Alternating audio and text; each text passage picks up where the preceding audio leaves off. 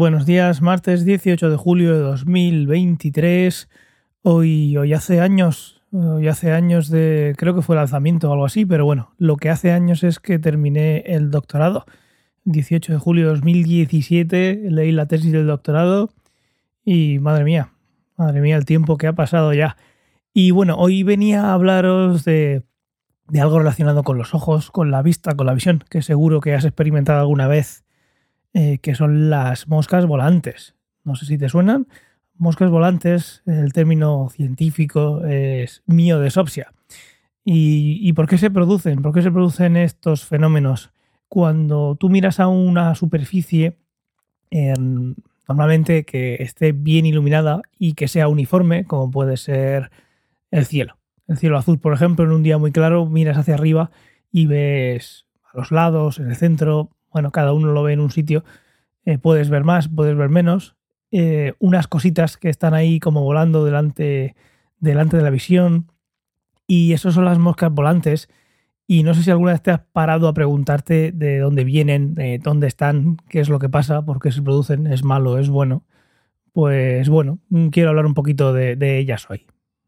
Primero hay que recordar un poquito el ojo, cómo, de qué está compuesto digamos, en sus estructuras más, más básicas. y básicamente esto se resume en, aparte de la capa de fotorreceptores, en cuatro elementos ópticos. Por un lado tenemos eh, un par de lentes y por otro lado tenemos un par de humores. Las lentes son la córnea y el cristalino y los humores son el humor acuoso y el humor vítreo. El humor acuoso está entre la córnea y el cristalino y el humor vitro está entre el cristalino y la retina, y es lo que ocupa la mayor parte del volumen del, ojo.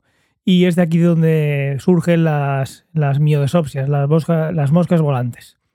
El humor vitrio está hecho de una especie de, de gel, por simplificarlo mucho, que con el tiempo y con algunos factores, entre comillas, de riesgo, como puede ser la miopía, puede ser que dé lugar a crear una especie de fibras. Realmente es una acumulación de ese humor vitrio, de esa especie de gel en fibrillas o en manchitas. Eh, digamos que una zona de acumulación de, ese gel o de esas fibras que hacen que tenga una textura pues más de gel que, de agua. Y eso eh, con el tiempo eh, pueden aparecer acumulaciones de ese gel y eso es lo que luego se convierte en esas moscas volantes. Esas moscas volantes están en el ojo, son fijas, se suele mover poquito, aunque se pueden mover.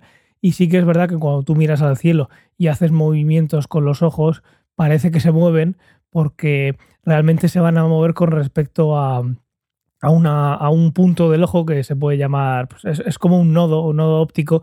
Es una zona, digamos, donde si hay algo ahí no se va a mover con respecto a lo que estés viendo en el, mundo real, pero si está lejos de esa posición parece que, oscila, que no siempre está en el mismo sitio y puede moverse un poco para arriba, para abajo, para los lados, o parecer incluso que tiene un poco de retraso ese movimiento con respecto a la visión. Em, yo soy miope y tengo muchísimas, eh, pero bueno, no es nada, en principio, preocupante, al no ser que sean muchísimas o que de repente cuando lleva mucho tiempo pues eh, se produzcan tracciones de su humor de la retina, que es donde se engancha, y produzcan desprendimientos de retina. Esto ya es algo patológico y es algo que pasa eh, muy pocas veces, pero que puede pasar. Eh, ¿Cómo uno puede darse cuenta de que está pasando algo así? Pues es parecido a lo que puede pasar cuando tienes migrañas. Si tienes migrañas muy fuertes pueden aparecer luces esto es un fenómeno que se llama fotopsia y puede aparecer, como digo, por tener ataques de migraña muy, muy fuertes o no tan fuertes, depende de la persona, y también por tracciones de la retina. Cuando se va a desprender la retina o cuando el vitrio está tirando de la retina, antes de un desprendimiento pueden aparecer esas luces que simplemente pues no es eh, por percepción a la luz, sino es por una tracción, es por algo mecánico que está sucediendo en la retina.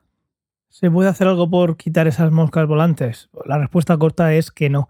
Si se ve el riesgo de que se desprenda la retina, pues sí que en ocasiones se suele vaciar el ojo de ese humor vitrio. Eh, no es una operación muy complicada, pero sí que al final tienes que entrar al ojo y así que cada vez que abres algo pues puede haber riesgo de infección, así que poca broma. Pero el caso es que sí, se podría hacer.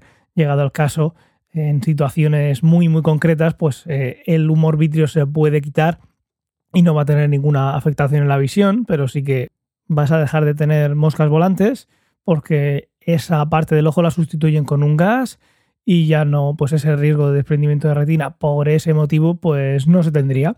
Eh, ópticamente no hay, no hay mayor diferencia, es más por eh, una estructura del ojo que por algo eh, de visión, estando la córnea del cristalino, que es lo importante, el humor y el, humor acuoso y el vítreo, a no ser que tengan alguna una patología y dejen de ser transparentes y demás, o en este caso del vítreo que pueda provocar tensiones de donde se engancha la retina, pues no, no tiene más influencia en la parte óptica.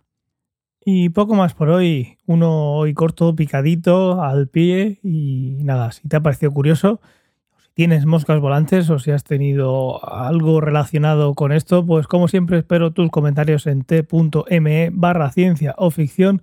Un saludo, muy buen martes y hasta mañana.